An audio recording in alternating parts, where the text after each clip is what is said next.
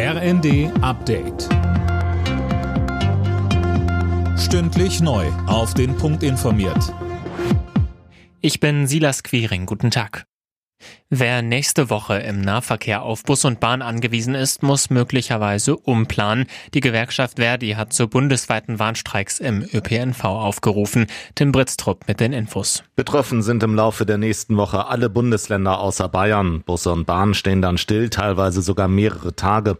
Die meisten Streiks soll es kommenden Freitag geben. Parallel ruft da Fridays for Future zum Klimastreik auf. Mit dem Warnstreik will Verdi Druck machen in den laufenden Tarifverhandlungen bei 130 Unternehmen.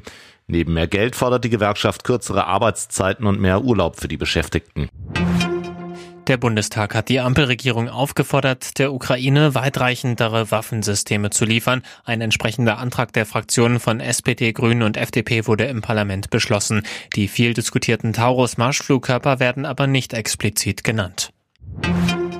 Die Zahl der Badetoten ist im letzten Jahr auf 278 gestiegen. Damit kamen 23 Menschen mehr beim Schwimmen ums Leben als noch 2022.